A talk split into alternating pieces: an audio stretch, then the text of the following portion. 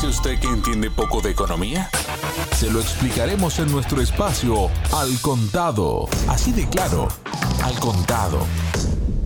Hola, bienvenidos. Les habla Javier Benítez. Días pasados, el canciller de la República Federal de Alemania, Olaf Scholz, visitó China en un intento de acercamiento al gigante asiático. De hecho, el encuentro del canciller alemán con el presidente de la República Popular de China, Xi Jinping, se convierte, y este es un dato importante, en la primera visita al país asiático de un líder del G7 desde la pandemia del COVID-19. En el encuentro, Xi instó a reforzar la cooperación económica con Alemania y dijo que los países deberían trabajar juntos en tiempos de cambio y agitación. Por su parte, Scholz señaló que esos vínculos económicos debían ser de igual a igual con reciprocidad. Para hablar sobre esto, estamos junto al presidente de la consultora ECAI Center, Adrián Celaya. Adrián, bienvenido a Radio Sputnik. ¿Cómo estás? Hola Javier, estupendamente. Ya sabes que, como siempre, muy contento de colaborar contigo. Muchísimas gracias, Adrián. Y bueno, tras esta presentación que acabo de hacer, no podemos dejar pasar esas imágenes ¿no? que han recorrido las redes sociales de esa presentación de los dos líderes, ¿no? En que hay una situación incómoda que se da en que no se dan la mano y que Xi Jinping le enseña el camino por donde hay que ir, ¿no? En, esa parte protocolar, digamos, ¿no? En este contexto, ¿qué significa todo esto, Adrián? Bueno, la verdad es que puede significar muchas cosas y las especulaciones alrededor de esta visita han sido repetidas por toda Europa, yo diría que por todo Occidente. Fundamentalmente han sido comentarios, yo diría que de alarma. De alarma porque se estaba interpretando que esta visita de Soros significaba un claro desmarque del gobierno alemán con respecto a las políticas que durante este año se están marcando en, Occidente, fundamentalmente desde Estados Unidos, de represalia, sanciones y aislamiento, primero de Rusia y más recientemente, y pero cada vez con más frecuencia, con respecto a China. Eh, justo en, ese contexto, de pronto la organización de esta visita parecía que realmente querer mandar un mensaje yo diría que desesperación de la propia Alemania ante un contexto que está anunciando la destrucción de su propia economía. Esto es algo muy claro ya con el bloqueo, el corte comercial con respecto a Rusia, que está dejando fuera de mercado a su industria por la pérdida del acceso a la energía barata, que ha sido fundamental para el mantenimiento de la industria alemana en su conjunto.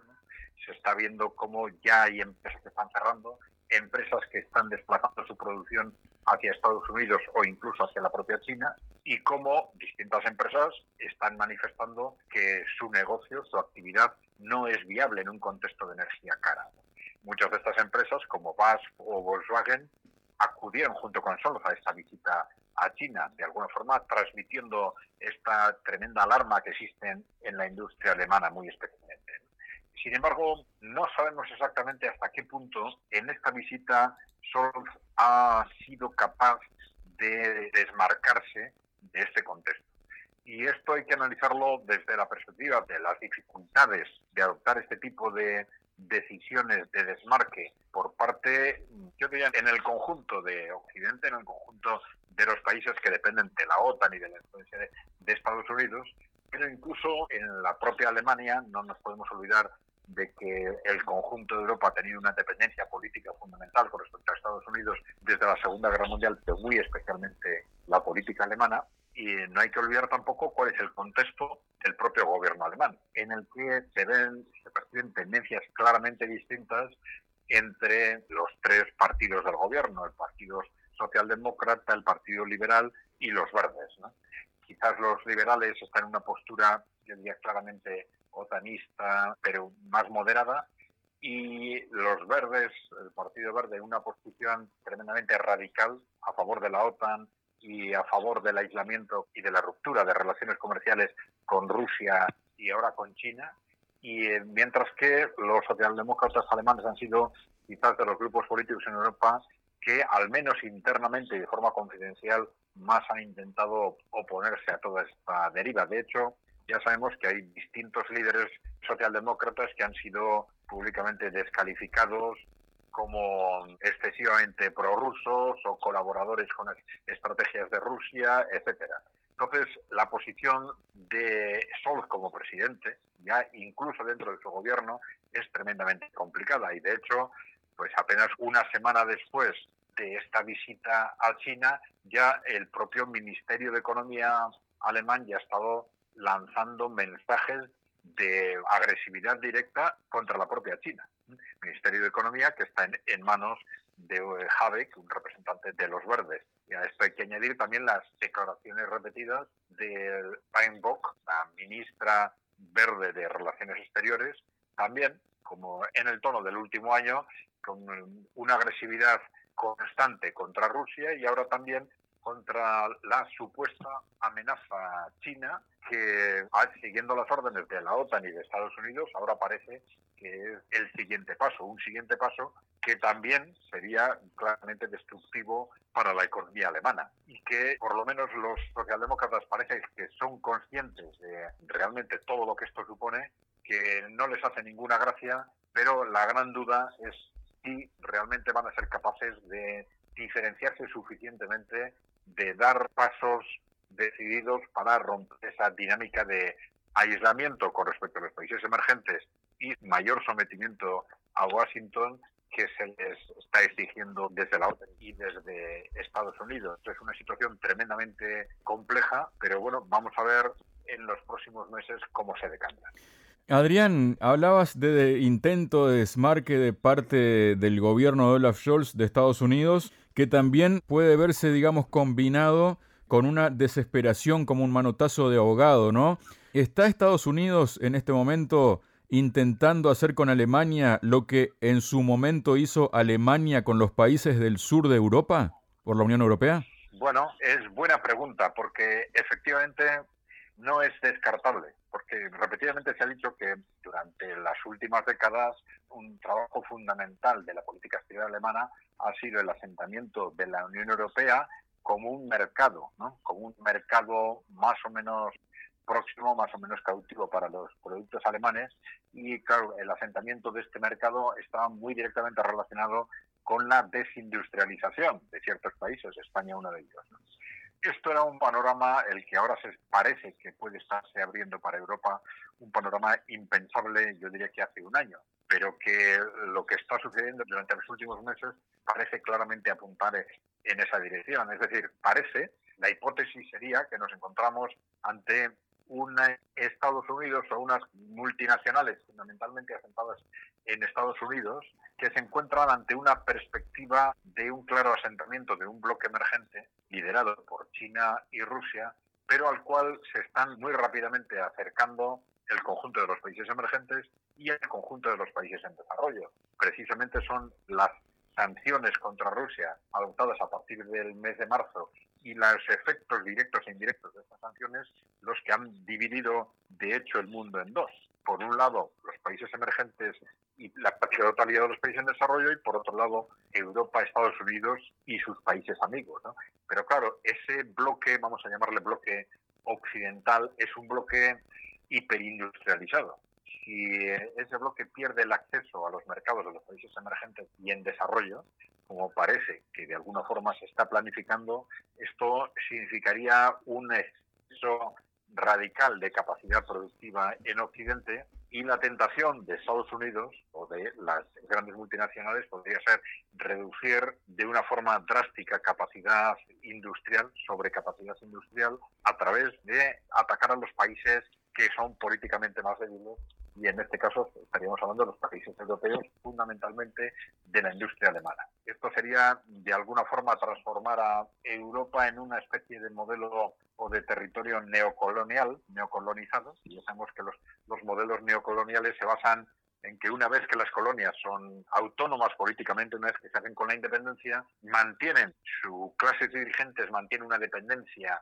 política directa o indirecta de las metrópolis y esto convierte a estas neocolonias en sometidas económicamente bien como proveedores de determinadas materias primas o bien como mercados. Claro, el que esto fuese el panorama que se está abriendo para Alemania o para Europa Occidental, ya digo, era algo impensable hace un año, pero la verdad es que lo que está sucediendo durante los últimos seis, ocho meses, pues apunta constantemente en esta dirección, es decir, una sucesión de medidas adoptadas por la propia clase dirigente europea, supuestamente destinadas a hacer daño a, Rusia, pero que hacen un daño muy limitado a Rusia y hacen un daño tremendo a la industria y a la economía europea, y medidas que a pesar de que se vea con total claridad el daño que están haciendo a nuestra economía, no solo no se rectifiquen, sino que se repitan y se mantengan y se vuelvan a adoptar otras medidas similares y otras medidas similares. Esto es algo realmente impresionante y todo lo que ha estado sucediendo durante seis, ocho meses con respecto a, la, economía rusa y con respecto al, al, corte entre Rusia y Europa Occidental,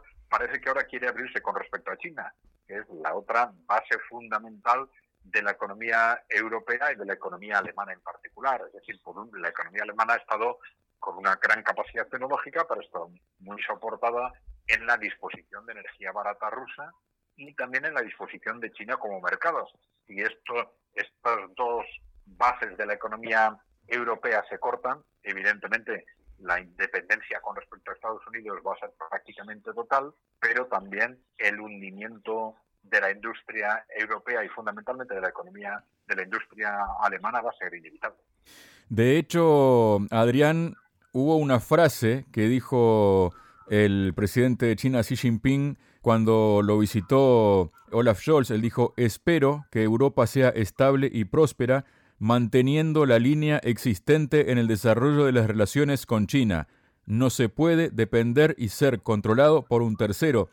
Y a esto habría que agregar que también pocos días atrás, tanto Francia como Alemania advirtieron a Estados Unidos de tomar represalias, ¿no? Porque ven una desventaja comercial y económica con todo esto ahora, con esta reconfiguración de los suministros energéticos por parte de Estados Unidos.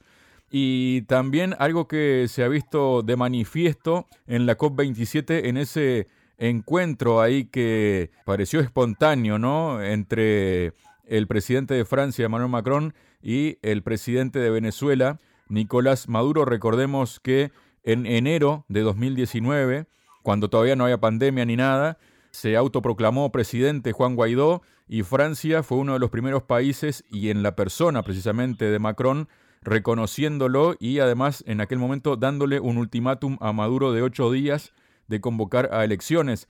Pero ahora termina llamándole señor presidente y le pide una reunión. Sí, vamos a ver.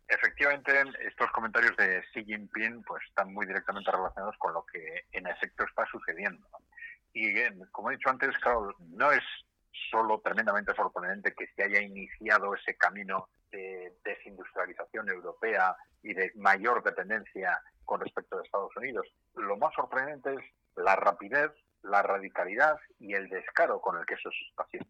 Es decir, tanto desde la perspectiva de Estados Unidos, que no solo está impulsando y adoptando ese tipo de medidas, bueno, los aspectos con respecto a la autoría de Estados Unidos y Gran Bretaña en relación con el sabotaje de las líneas Nord Stream ya es algo que está extendido por toda Europa. Pero el descaro que supone también el haber disparado, haber aprovechado esa circunstancia no solo para convertirse en proveedor de Europa sustituyendo a los hidrocarburos rusos, sino haber disparado los precios, haber aprovechado la situación para disparar los precios.